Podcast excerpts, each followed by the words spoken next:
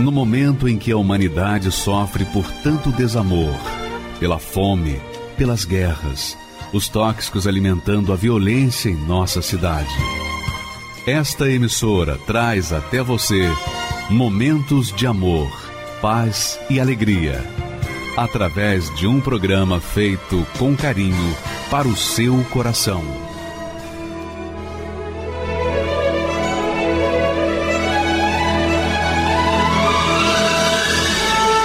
E agora, com você, a Palavra Amiga do Bispo Macedo.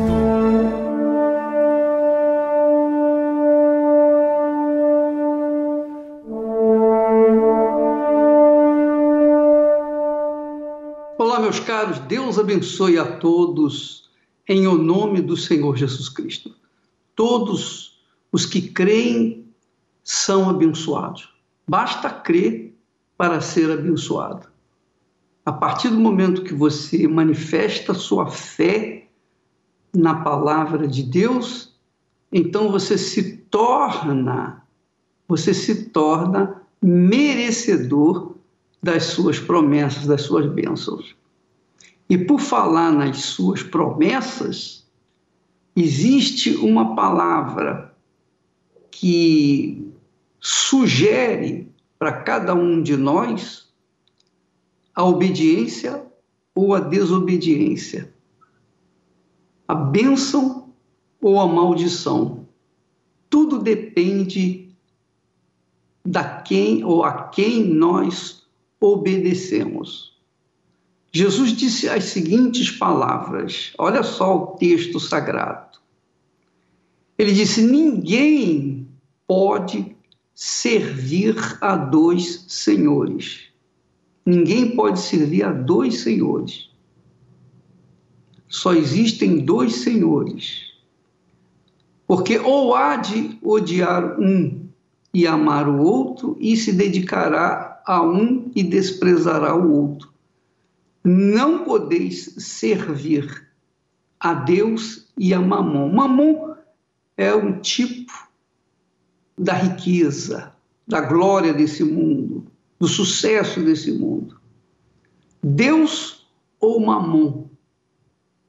Você, eu, cada ser humano é servo ou de Deus ou de Mamon. Não sei quem é o seu Senhor. Eu sei que o meu Senhor, eu tenho trabalhado, servido com todo o meu coração, a minha mente, toda a minha alma, levando a Sua palavra às pessoas que querem ter uma vida transformada. Mas o fato é que há pessoas que dizem: não, eu sirvo a mim mesmo, eu sou senhor de mim mesmo, ou melhor, eu sou servo de mim mesmo. Bom, de fato, quer você queira ou não, ou você é servo de Mamon ou servo de Deus. Não existem três senhores, só dois. Existem dois senhores, o bem e o mal. Você é um servo do bem ou do mal. Não sei qual é o seu senhor, mas uma coisa eu sei: aquele que serve a Deus é servo de Deus é servo, é chamado de servo do Deus Altíssimo. E aquele que serve a Mamon, eu não preciso dizer que é uma pessoa confinada à maldição, porque serve o mal, serve a Mamon. E por conta disso, colhe os frutos desse serviço. Quando a gente serve a Deus, a gente colhe os frutos do serviço que prestamos a Ele. Quando nós servimos a Mamon, nós colhemos os frutos do serviço que prestamos a Mamon. Jesus também acrescentou, dizendo o seguinte: aquele que me serve, se alguém me serve, siga-me. E onde eu estiver, ali estará também o meu servo. E se alguém me servir, meu Pai o honrará. Então, os servos de Deus são honrados pelo próprio Pai, assim como o Pai honrou o seu filho que o serviu aqui na terra. Assim também os servos de Deus são honrados pelo Todo-Poderoso, o Eterno Pai. Então, quando uma pessoa vive uma vida desgraçada, é porque certamente ela não está servindo a Deus, porque quem serve ao Senhor Jesus é honrado pelo próprio Pai. Está escrito, está determinado e ninguém pode mudar isso. Se você não gosta, paciência, mas são palavras do próprio Senhor Jesus. Foi ele quem falou. Isso não é uma palavra profética que um profeta falou. Não, foi o próprio Deus, na pessoa do seu filho Jesus, quem falou essas palavras. Então, minha amiga e meu amigo, a quem você serve? Por exemplo, nós temos um testemunho do Vinícius que serviu desde pequeno a um tipo de vício. Quando a gente fala em vício, logo vem à mente as drogas, o vício de jogos, o vício da bebida, do álcool, o vício de mulher, o vício de homem, o vício do roubo, o vício da eh, corrupção. Então, há muitos vícios, mas esse rapaz aprendeu desde jovem, desde criança, com o seu próprio pai. Olha só, o seu próprio pai o ensinou a viver à base do vício da pornografia. E mesmo adulto, depois de casado, ele manteve esse vício. Ele não precisava, mas ele manteve-se no vício da pornografia. Ele vai falar com as suas próprias palavras o que, que aconteceu com ele, como foram os dias, os anos da sua vida que ele jogou pela janela. Vamos assisti-lo. Durante uma boa parte da minha vida fui viciado em pornografia. Meu nome é Vinícius Beltramo, tenho 44 anos, sou empresário. O meu vício na pornografia começou com mais ou menos 6 anos de idade, com meu pai colocando para mim, deixando eu ver fotos e revistas pornográficas.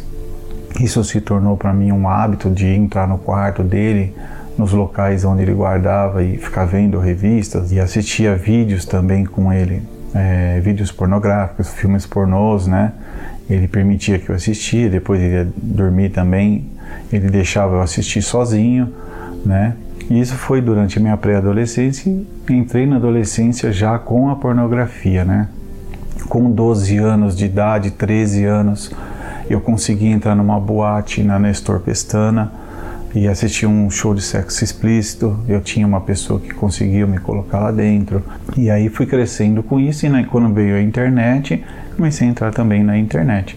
Entrava para ver mulheres eh, peladas, sites pornográficos, tudo em relação à pornografia, né? Eu cheguei a ter um saco de lixo de 100 litros só com DVDs pornográficos, só de DVD todo tipo de pornografia, né? Tinha uma vida sexual bem ativa, então é, procurava parceiras para fazer e realizar todas essas coisas que a gente via e conseguia, achava, tinha gente que fazia, né?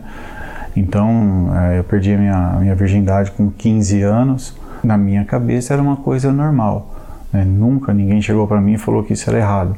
Então cresci com isso, convivi com isso durante parte da minha vida, achando que era uma coisa que era de homem que o homem tinha que ter isso no dia a dia. A minha esposa, eu conheço ela desde pequena e começamos a namorar. Isso foi em 96.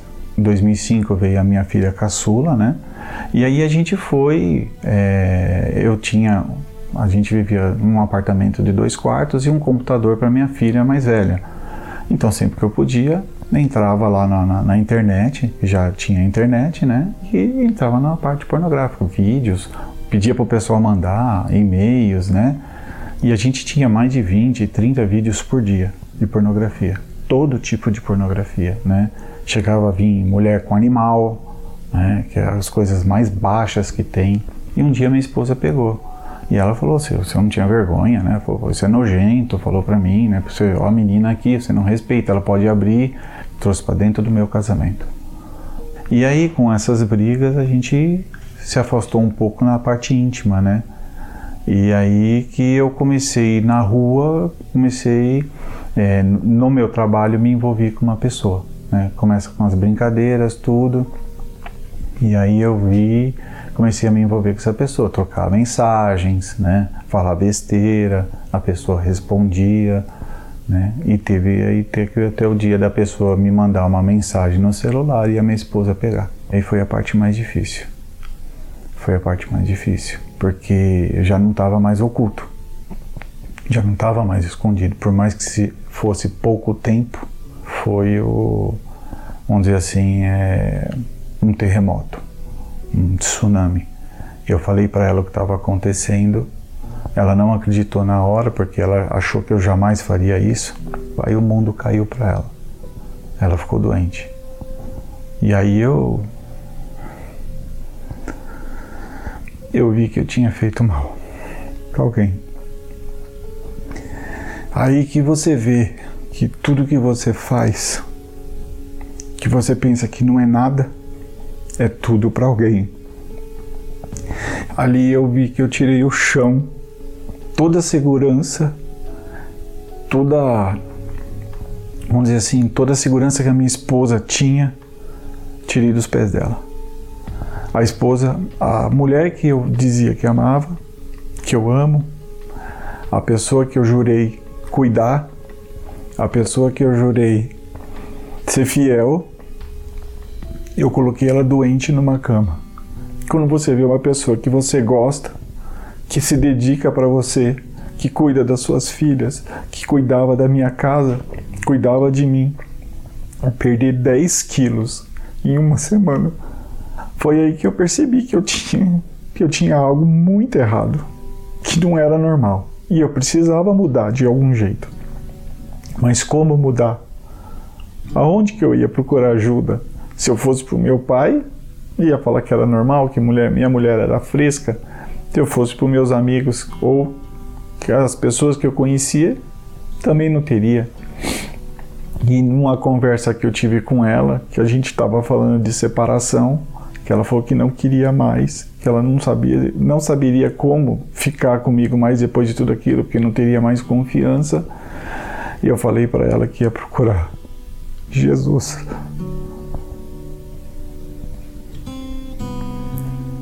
Falei, só ele vai ter jeito para mim. Só ele que vai poder arrancar isso da minha mente. Só ele que vai poder me limpar de toda essa imundícia. Porque quando eu vi a minha esposa daquele jeito, eu me senti a pior escória que tinha, pior tipo de ser humano. Como eu podia ter feito tão mal, mas tão mal para uma pessoa como eu fiz para ela? E tinha uma igreja perto da minha casa. E eu fui, a minha mãe pediu uma Bíblia para minha mãe, minha mãe me deu a Bíblia. E eu falei para ela: Você quer ir comigo? Ela falou: Vou, porque eu quero ver se você vai mesmo. E eu fui, fui, mas fui, fui aberto mesmo. Eu fui, eu precisava mudar. Assisti uma reunião, assisti duas, e teve na terceira. Ele falou para mim, ele perguntou para todo mundo que estava lá quem aceitaria Jesus. Ele falou: Tem alguém aqui que quer aceitar Jesus e mudar realmente de vida? Eu fui o único que levantei o braço. O único. Mas sincero. Era verdadeiro. Eu quero esse Salvador na minha vida. Eu preciso sair desse mundo que eu vivo. Eu preciso parar com a violência que eu tinha, com esse vício maldito, com palavrão na boca, porque eu era muito boca suja. Eu precisava mudar. Eu precisava jogar fora o Vinícius e transformar e vir outro Vinícius, nascer de novo. Só tinha isso, não tinha outro jeito para minha vida. Tinha que nascer de novo. E eu fui e me batizei. Eu desci as águas e falei assim: Senhor, se tu existe, se tudo que está escrito na tua palavra, porque eu já li a Bíblia sem entendimento nenhum, eu se tu existe, me limpa, me limpa por completo, começa do zero. Se existe uma coisa, se tem um delete na mão do Senhor, me deleta tudo e me reconfigura. E eu batizei. Depois daí, eu fui muito forte, porque vinha as pessoas mostrar vídeo. Eu saí dos grupos que eu tinha. Comecei a ser diferente na minha casa, ser um homem presente. Você descobre que o que é podre, como é podre este mundo, como é podre as coisas que você vê. Eu não podia falhar com ele. E eu sabendo que eu não ia não falhando com ele, ele ia me ajudar dentro da minha casa, como homem, como marido, como pai, como filho, que meu próprio pai não reconhecia mais. Ele vinha falar de pornografia comigo, eu não aceitava. Teve uma vez que ele perguntou se eu tinha virado gay. Você virou gay agora? Eu falei, não, pai. Não, eu aceitei o Senhor. Agora é diferente. O Senhor me aceita assim, o Senhor não me vê mais. E aí veio a fogueira santa, e eu lembro que o homem de Deus falou: você pode, a fogueira santa é para você, é o tudo por tudo. Tudo por tudo. É para você entregar a sua vida no altar. E eu falei, eu preciso do Espírito Santo. Falei, Senhor, é o que me falta. 100%. Eu falei, eu preciso fazer uma prova. Eu preciso fazer algo, chamar a atenção de Deus. E eu Naquele momento veio algo na minha cabeça, eu fiz e coloquei no envelope. Falei, Senhor, eu sei que, que o que está dentro do envelope para o Senhor não é nada. Mas isso aqui é tudo. É tudo. E numa oração, numa busca, foi a coisa mais importante que aconteceu na minha vida eu me senti tão completamente diferente. Eu desci do altar, eu já desci de cabeça erguida, subi de cabeça baixa e desci de cabeça erguida. Mas quando eu subi de cabeça baixa, eu subi orando. E falei, Senhor, é agora, porque quando eu descer do outro lado, eu vou descer completo. Completo. E eu recebi o Espírito Santo naquele dia. É uma alegria não tem como descrever. Porque você quer contar para a pessoa do lado que está orando, você já quer parar e falar você recebeu, você tem. E eu falei assim, eu só agradecia. Eu não conseguia falar mais nada, eu só agradecia. Falei, Senhor, daqui para frente é 100%. 100% em tudo. O Senhor em primeiro lugar. O Senhor em primeiro lugar na minha vida.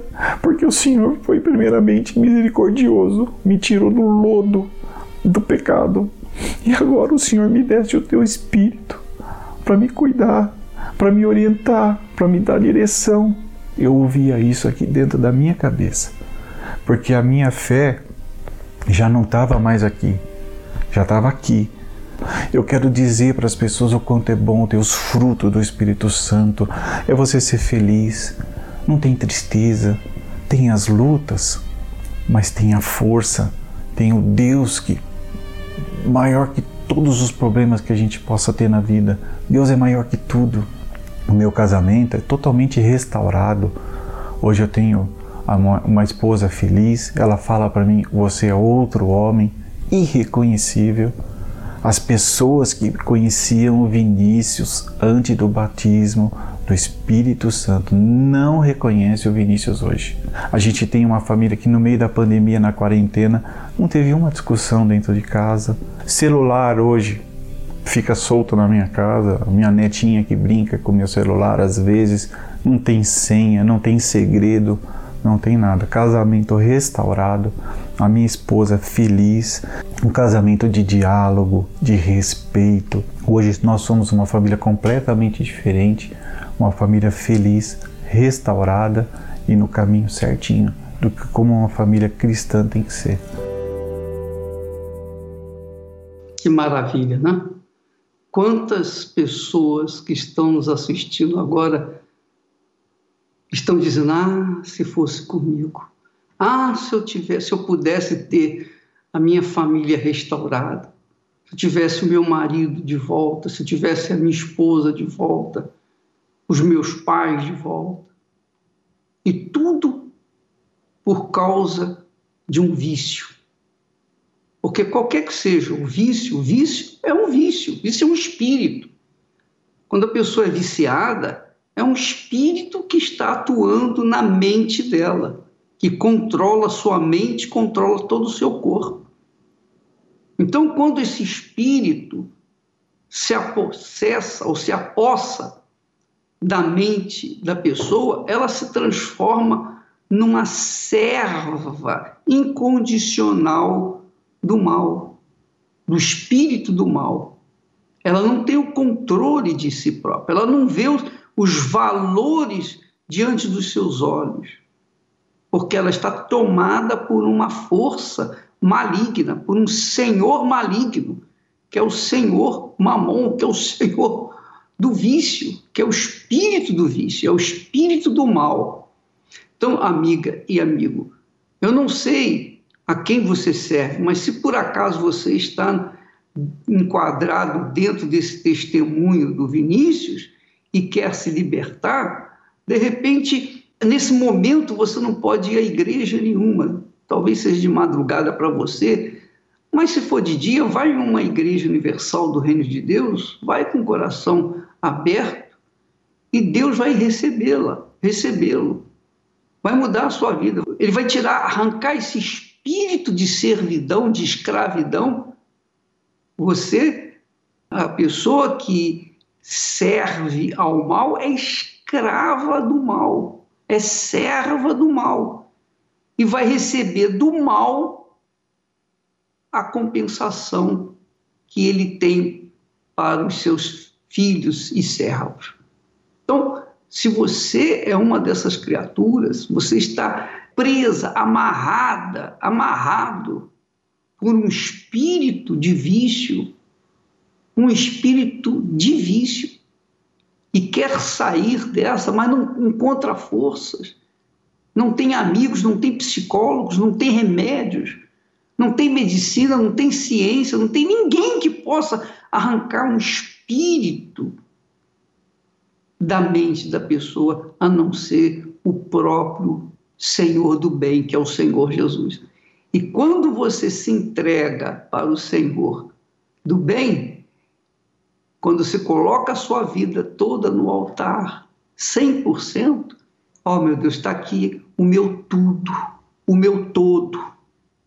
Porque se eu vou receber o, o todo seu, eu preciso dar o meu todo. É tudo por tudo, que é o casamento, né? Casamento é isso. Você deixa a vida de solteira, de solteiro, e se entrega à pessoa que você ama. Quer dizer, você, você abre mão da sua liberdade para ficar prisioneira, prisioneiro de alguém que você ama. E quando a pessoa faz isso em relação a Deus, então a vida dela tem que mudar. Obviamente que tem que mudar. É por isso que Jesus disse que aquele que me serve, aquele que me serve, o Pai o honrará. O Vinícius hoje está sendo honrado pelo Pai porque tem uma família maravilhosa, um lar perfeito, de paz, de alegria, uma pessoa que não tem mais medo, mais medos, não vive as noitadas acordada, não, mas uma pessoa normal, perfeitamente normal, pelo menos para o reino de Deus. Se você quiser ter essa vida normal, você tem que abandonar o senhor do mal para se apegar ao senhor do bem, que é o Senhor Jesus Cristo.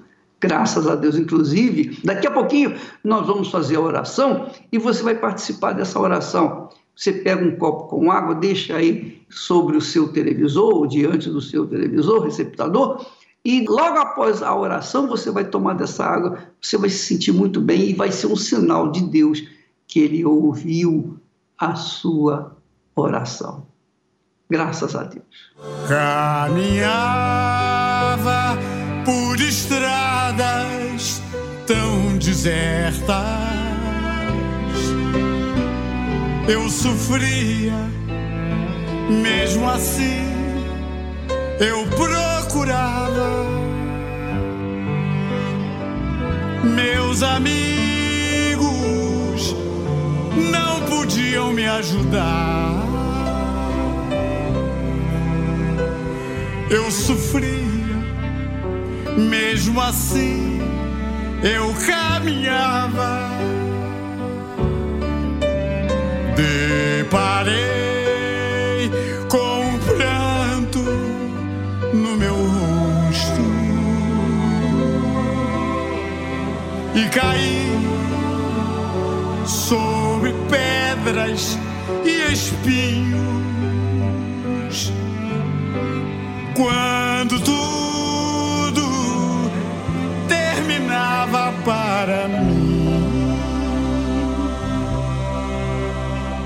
eu ouvi uma voz dizendo assim: Estou aqui sempre com você. O pai nunca abandona o seu filho. Eu percebi que era a voz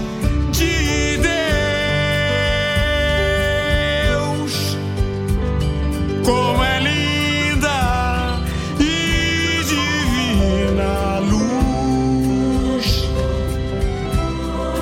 Aprendi com Deus a ser feliz e caminhar com Jesus. Quero ser pro Senhor tudo que eu Agradeço ao Senhor todos os dias. Obrigado, Senhor. Obrigado, meu Deus. O Senhor pôs Jesus na minha vida.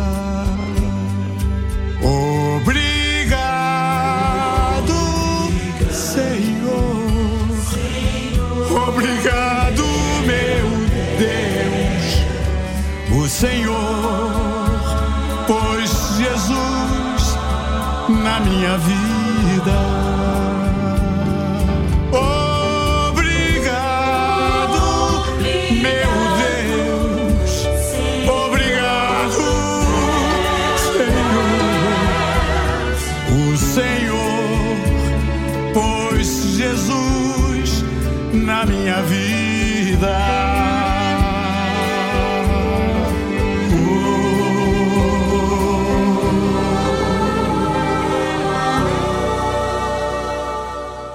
Nome é Daniele Pegoretti Melo, eu tenho 42 anos. Atualmente eu estou como coordenadora de recursos humanos, sou formada em gestão de pessoas com MBA. E eu era uma das pessoas que detestava a Igreja Universal. É, eu ouvia as mídias propagarem todas as notícias contra o bispo, contra a igre- a igreja, dizendo que ali só tinha ladrões. Grandes revistas nacionais também divulgavam essas notícias. Então, no meu entendimento, era: se essas revistas é, tão conhecidas divulgam isso e publicam isso, é porque é verdade. Eles averiguaram para poder fazer essa publicação. Então eu tinha muita irritação, muito preconceito, né? Eu achava que só ia na Universal as pessoas menos favorecidas, que não tinham nenhum entendimento. Todos os testemunhos que eram que a igreja divulgava eram pagos, que aquelas pessoas que frequentavam, elas estavam sendo enganadas, que eles se aproveitavam da situação frágil que aquela pessoa tinha naquele momento para enganá-las e, e, e, pegar o dinheiro delas. Né? E isso era outra coisa também que era contraditório, porque eu ouvia, eu sabia que a Igreja Universal pedia dízimo, oferta, os votos, e eu achava isso um absurdo, que era para tirar dinheiro é, das pessoas. Porém, eu na Igreja Católica, eu também era dizimista, ofertante, nós fazíamos arrecadações de fundos para a reforma da igreja, mas isso para mim estava ok, tudo bem. Para a igreja católica, tudo bem, mas a igreja universal era roubo. E teve um determinado momento no final do ano em que meu marido teve uns problemas de saúde. Ele estava sofrendo com síndromes do pânico, crises de ansiedade, e ele decidiu que aquela virada de ano ele passaria na igreja. Porém, era uma tradição da minha família sempre passar em família, passar todos juntos. Então eu tinha que me decidir o que, que eu ia fazer. Eu deixaria ele sozinho na igreja e passaria com a minha família, ou eu faria o papel de esposa e o acompanharia. Então eu falei para ele: eu vou com você. Você está precisando, então eu vou com você. E fui. Fui naquela virada de ano na igreja. Porém, a gente sentou num cantinho para que o menos pessoas possíveis pudessem me ver. Foi uma reunião que eu saí de lá sentindo alegria, feliz, comecei a gostar do que eu estava ouvindo. E o que mais me chamou a atenção foi a palavra, porque aquele homem de Deus, ele falou da palavra e ele disse exatamente o que tudo aquilo significaria para a transformação da minha vida hoje. Foi ali que começou a chamar a minha atenção. Na Igreja Católica tinha uma situação que eu me incomodava, que aconteceu comigo umas duas ou três vezes, de entrar um morador de rua na igreja e ele ser convidado a se retirar, porque ele cheirava mal. E numa quarta-feira, eu ouvindo, eu, eu participando de uma reunião à tarde na Igreja Universal, entrou um morador de rua na igreja e ele parou do meu lado. E aí eu olhei, eu lembro que eu pensei, hum, quero ver, agora se vão tirar esse morador de rua também daqui. E não, foi o contrário do que eu sempre imaginei. O obreiro se aproximou, ficou próximo desse homem, mas deixou ele ouvir a reunião como qualquer outra pessoa que estava ali presente. Terminando a reunião, ele convidou esse rapaz para ir fazer um lanche, deram roupa para eles e aquilo começou a, a me instigar. Falei, nossa, falam tanto da igreja, mas a católica eu nunca vi fazer isso. Eu comecei a buscar mesmo na Igreja Universal. Então, toda quarta, todo domingo, eu estava buscando a Deus. Eu decidi me batizar nas águas. Então, a partir dali, todos que me perguntavam, eu falava: eu sou da Igreja Universal. E muitas pessoas que trabalhavam comigo diziam: Você é da Universal? Eu falava: Sim, eu sou da Igreja Universal. E, e continuei buscando até receber o Espírito Santo. O que era pregado naquele altar cada vez mais fazia sentido para mim. De se achar sempre a feia, de se achar sempre que ela não tinha condição, de ser muito ansiosa, estar sempre nervosa, não existia mais. A Daniela já não era a pessoa sentimental que chorava para tudo. Minha família está na presença de Deus, né? Todos juntos. Então eu realizei um sonho que eu sempre tinha de ver toda a minha família na fé, juntas, né? Hoje o meu relacionamento é um relacionamento feliz, nós somos muito parceiros, um ajuda o outro, professando a mesma fé no Senhor Jesus. É, por isso que eu falo, é, talvez as pessoas que ouçam esse testemunho, elas possam estar passando pelo que eu passei, né? Elas possam até ter vontade de ir conhecer a igreja, mas o preconceito, o orgulho a impede disso. Esqueça o que você escuta nas redes sociais, o que vocês, o que vocês leem nas revistas, na mídia, e fale com Deus, porque se Ele é o caminho e a verdade, Ele vai te revelar a verdade se dê uma chance, porque aí você vai ver a transformação da tua vida, porque foi o Senhor Jesus que fez toda a mudança. Dar o primeiro passo para começar mais uma vez não é fácil, mas é preciso. Ficar remoendo o passado, procurar culpados ou encobrir os erros com outros maiores não vão resolver o problema. é preciso sacrificar o ego, reconhecer os próprios erros e se levantar. E isto não é um sentimento, e sim uma decisão. Neste domingo, 10 de outubro, na Santa Ceia, o domingo do recomeço, no Templo de Salomão, às 7, 9 e meia e 18 horas e em todas as igrejas universal do Reino de Deus.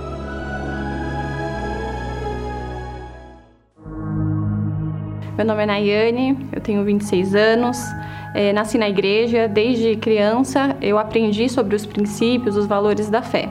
É, meus pais me levavam à igreja até, um até uma determinada idade, mas chegou uma determinada idade que eles não me obrigaram mais. E eu decidi entrar no relacionamento. Noivei, casei, e o início desse relacionamento ele foi um início comum, como de todo relacionamento, bom, feliz. Só que esse relacionamento ele foi começando a ficar um pouco abusivo, né? É, ele começava a me proibir de ver os meus pais, de ter um contato é, com a minha família, com a família dele. Eu fui uma pessoa que fui, comecei a, a passar o tempo e eu vivi trancada dentro de casa, né? Só que eu não, ligava, isso não me importava, porque para mim eu casei com o homem da minha vida, eu era feliz daquela forma, sendo infeliz, né? E nesse relacionamento, conforme foi passando o tempo, eu fui notando que ele estava me tratando diferente é, e eu descobri uma traição. E nesse momento que eu descobri a traição, eu perdi totalmente o chão dos meus pés.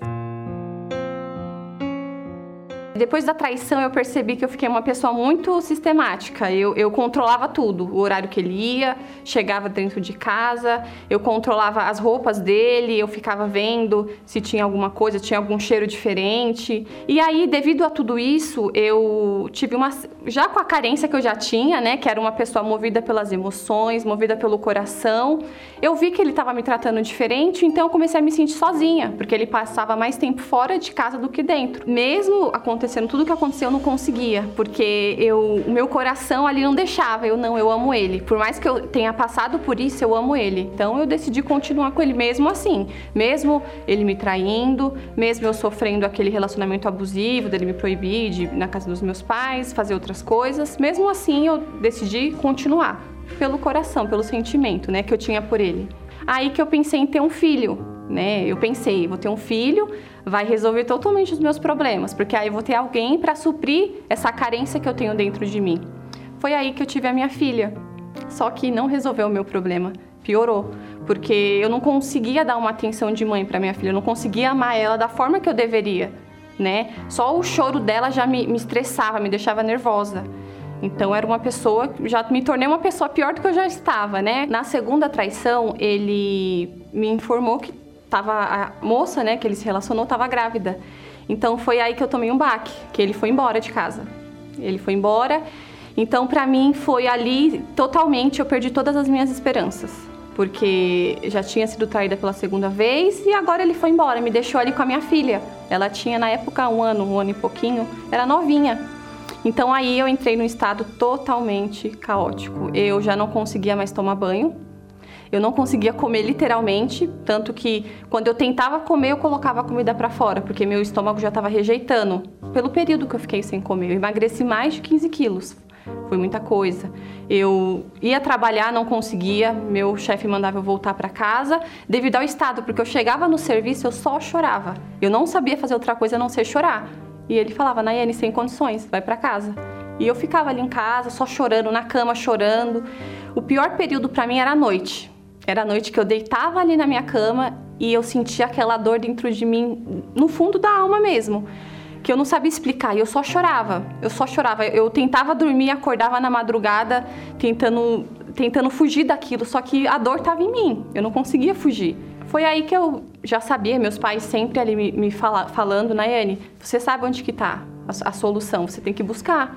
Só que foi difícil para mim, porque eu não me via com forças, eu não via aquela situação mudando, eu não conseguia enxergar a mudança. E aí, pelo um convite da, dos meus pais, eu fui até a igreja, né? É, eu lembro que era numa quarta-feira, é, e ali eu fui até o altar fazer uma oração. Eu fui até o altar porque eu falei, meu Deus, me ajuda. Até aqui eu tomei sempre decisões baseadas no meu coração, mas eu não quero mais isso. Olha o meu estado, olha como eu tô. Então, muda a minha vida, muda, tá aqui. O que, o que eu não fiz lá atrás, desde criança, ir lá entregar minha vida, eu faço agora. Então, eu fui até o altar, fiz aquela oração e já saí dali mais aliviada, né? Com aquela dor, já não estava sentindo aquela dor. E aí eu quis voltar os outros dias, porque eu falei, poxa, eu fui lá e realmente eu vi que aquela dor ela já não estava no estágio que ela estava, né? Então eu vou buscar mais para que eu venha o quê? Vencer esse problema. Ia de quarta, domingo, é, as pessoas me falavam, o Espírito Santo você tem que buscar, e como que eu faço? Então você tem que se dar mais. Eu acordava às seis da manhã, ia trabalhar, eu já voltava e já ia direto para a igreja, nem passava em casa. Então, mesmo cansada ali pelo aquele dia cansativo, eu ia lá com muito, muita felicidade, muito gosto de estar ali, né? Porque eu queria vencer aquilo, então tinha que ter um sacrifício da minha parte. Quando chegou a pandemia, eu falei, meu Deus, e agora? Eu não me limitei. A, a, a igreja não podia estar aberta naqueles primeiros dias. Então, eu mesmo assim ia na igreja, fazia oração com a porta fechada, ia lá e falava: Oh meu Deus, eu tô aqui eu tô aqui, que o Senhor vem olhar para mim, eu tô aqui. E aí tinha os horários das reuniões em casa, eu me arrumava toda, passava maquiagem, me arrumava como se estivesse ali naquele lugar, me desligava de tudo. Quando falou que ia começar o jejum de Daniel, ali eu falei: agora sim, agora é uma grande oportunidade para mim, tem que ser agora. Então eu me preparei, me desliguei radicalmente das redes sociais, é, procurei ocupar minha mente né, com as coisas de Deus, é, as programações da igreja sempre estava assistindo, sempre lendo um livro da fé que acrescentar na minha vida, sempre ali preparando meu momento com Deus, na leitura da Bíblia. Eu não só buscava durante as reuniões, mas também quando eu, antes de eu ir dormir, quando eu acordava. Então eu sempre preparava os meus últimos momentos do, do meu dia e os meus primeiros para Deus. Então eu comecei a fazer o que eu queria, né? Se eu queria mais, eu tinha que fazer algo diferente. Então eu totalmente me dediquei ali. Eu vi aquele jejum como uma grande oportunidade. Tinha que ser ali, tinha que ser naquele momento. Então eu me preparei. Eu acordei aquele dia, eu falei, vou até faxinar minha casa, vou deixar tudo, né, tudo limpinho. Então eu já acordei, já faxinei minha casa, me arrumei e ali começou a programação. E ali, eu, naquele momento, eu falei: Meu Deus, tem que ser hoje. O Senhor sabe o estado que eu vivi até agora. Então tem que ser hoje. E ali o bispo ele pegou e falou para as pessoas: é, na hora da busca, haja com ato de fé, vai lá, abre a porta da sua casa, fala para Jesus entrar. Deixa ele fazer morada dentro de você. E eu fui ali com toda a fé que tinha dentro de mim. Abri a porta e comecei a buscar. Falei, meu Deus, eu tô aqui. Eu tô aqui, nada e ninguém tá me atrapalhando, só eu e o Senhor. E o Senhor, mais do que ninguém, quer entrar dentro de mim. O Senhor diz que aquele que te buscasse encontraria. Então eu tô aqui buscando. E se é verdade o que está escrito, tem que acontecer na minha vida. Aí foi quando eu recebi o Espírito Santo. Mas ali não foi sentimento, ali eu tive a certeza.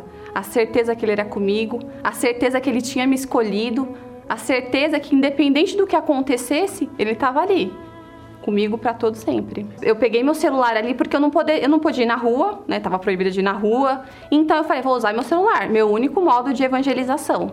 Então peguei meu celular, comecei a mandar mensagem para todos os meus contatos, para as pessoas se conectarem na, nos horários das reuniões. Tive retornos das pessoas, ó, oh, eu tava sofrendo, eu liguei hoje a televisão, assisti o culto e eu tô me sentindo bem.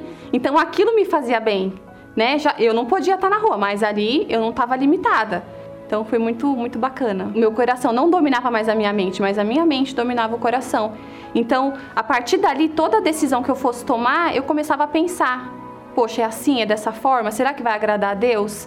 Então, sempre eu comecei a colocar Deus em primeiro lugar antes de tomar qualquer atitude. Será que Deus vai se agradar? Será que é da vontade dele? Então, a partir dali, eu comecei a acrescentar Deus na minha vida.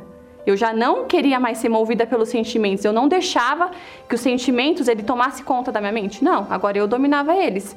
Então aquele domínio, aquele domínio próprio, né? Eu percebi em mim, já não era mais levada pelos sentimentos. Eu já anulava todo e qualquer sentimento que tentava me atrapalhar. Hoje minha vida ela está totalmente transformada, né? É, dentro de mim eu estou super resolvida, né? Depois do Espírito Santo, a minha família hoje é, eu sou uma pessoa carinhosa com os meus pais, com a minha filha, aquele carinho que eu não consegui dar no início do relacionamento hoje eu dou um carinho para ela, para os meus irmãos. É, hoje a minha vida totalmente está transformada. A área, a área financeira também. Hoje eu estou no relacionamento. É, eu queria deixar uma dica, né, para você que vai participar do jejum de Daniel se prepara. Veja o jejum como uma grande oportunidade. que ali é onde você pode receber o tesouro mais precioso da sua vida. Se houver entrega, se de fato você estiver disposto a perder essa vida, essa vida que você não vê é, mais jeito, uma vida vazia, uma vida sem condições nenhuma de viver mais. Até mesmo você que não tem mais vontade nenhuma de viver. Eu digo com toda a convicção, o jejum de, o jejum de Daniel ele é uma oportunidade para mudar a sua vida, a sua história. Eu hoje enxergo dessa forma. Sempre que tem um jejum para mim, é sempre uma nova oportunidade. Graças a Deus. Olha, minha amiga e meu amigo, você que está nos assistindo agora, talvez você seja aquela criatura que já ouviu não ou que não há mais jeito para o seu caso, para a sua doença, a sua enfermidade. Você já foi em tudo quanto é lugar, nas cartomantes, na macumba, nas igrejas evangélicas, católicas, espíritas, enfim, você já fez de tudo, tudo, tudo que estava ao seu alcance para fazer. E o problema continua. Você está descendo a passos largos para a sepultura e não vê uma saída para isso. Ora, eu sempre me pergunto: Deus é grande? Deus existe? Se ele existe, então ele tem que manifestar a sua existência. É ou não é? Se ele é grande, ele tem que manifestar a sua grandeza, ou não é? Se ele é perfeito, ele tem que manifestar a sua perfeição. É ou não é? Pois bem, o Deus da Bíblia, o Deus de Abraão, o Deus de Isaac, o Deus de Israel, é o Deus dos impossíveis. Não há nada impossível para ele. Para nós, os seres humanos, há um limite em tudo, tudo que nós queremos alcançar. Mas para Deus não há limite. Para Deus não há impossíveis. E quando você vem imbuída dessa fé, dessa certeza de que porque Deus é grande, coisas grandes têm que acontecer na sua vida, então você crê no impossível, porque na sua vida só é Ele mesmo. É ou não é? Então, neste domingo, você é o nosso convidado. Qualquer que seja a sua situação econômica, social, não importa nada. Não importa se você é mocinho ou bandido. Não importa se você é bom ou mal, não importa a sua religião, o que importa é o seguinte: você está precisando e crê no Deus dos impossíveis, então você é a pessoa certa para vir neste domingo buscar a resposta dele na sua vida. Nós vamos falar com Deus nesse momento, mas, por favor, não se esqueça disso. A sua vida depende de Deus e de você. Jesus disse: se podes crer, se podes crer, você pode crer. É ou não é? Quando você toma a decisão de vir em busca desse Deus invisível, esse Deus grande, o Deus dos impossíveis, quando você toma essa decisão, é porque você crê. E se você crê, você vai receber. Por isso Jesus disse: se podes crer, tudo é possível aquele que crê. Vamos então falar com Deus agora. Eu tenho certeza o seu copo com água está pronto. Logo após a oração, você vai beber água, você vai sentir-se muito bem, você vai ter uma sensação de bem-estar muito grande. Esse é um sinal da sua chamada. Deus escolheu você. Tá bom? Então, vamos falar com Deus. Senhor, oramos agora por todos que choram, que ainda não têm luz. Senhor, dá-lhes o pão, dá-lhes teu perdão e dá-lhes Jesus. Senhor, perdoa os pecados perdoa-nos todos, ouve nossa voz, Senhor, Espírito Santo, ouve nosso canto, habita entre nós, Senhor, que seja feliz aquele que diz: Eu creio também, Senhor nós rogamos isto em nome de Cristo, para sempre. Amém.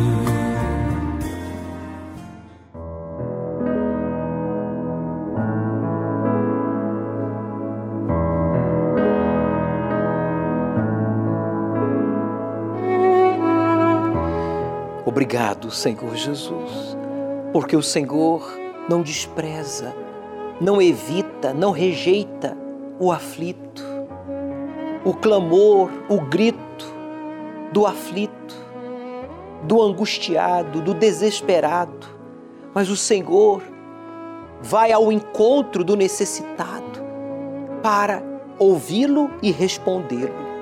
E é isso que vai acontecer agora, pois eu peço a Ti, ó Deus, Deus que não esconde o seu rosto, do necessitado, do aflito, do abandonado, mas se aproxima para levantar o caído, para enxugar as lágrimas dos que choram, para libertar o oprimido, viciado, agressivo, para prosperar, abençoar o pobre, o desempregado, o faminto, o desamparado.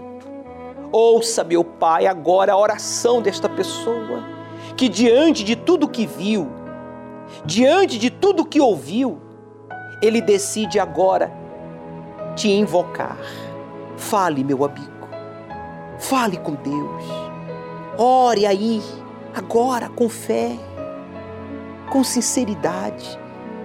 Não se preocupe em falar bonito, mas fale o que você sente, o que você precisa, o que você realmente crer.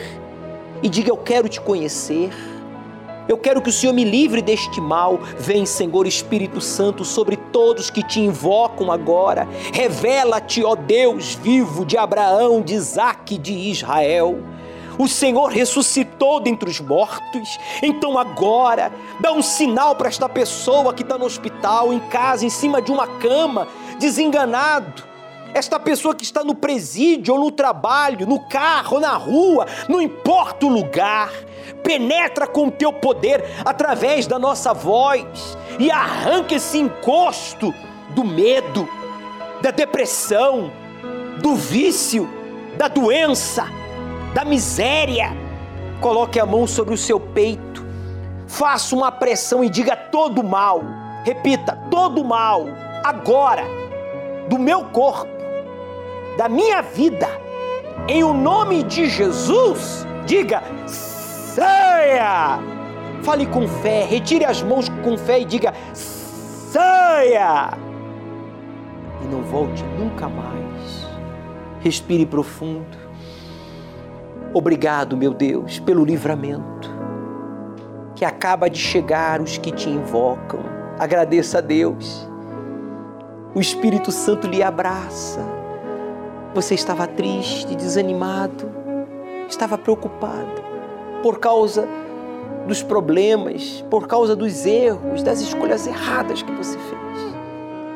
Mas pare de olhar para trás, meu amigo. Vamos, ânimo. Anime-se. Meu Pai, consagra esta água. Usa esta água como ponto de contato para possuir a todos que oram comigo. Porque neste domingo haverá um recomeço, pois participaremos da Santa Ceia do Senhor Jesus. Amém. Creia, beba e tenha agora uma experiência com Deus, aí onde você está.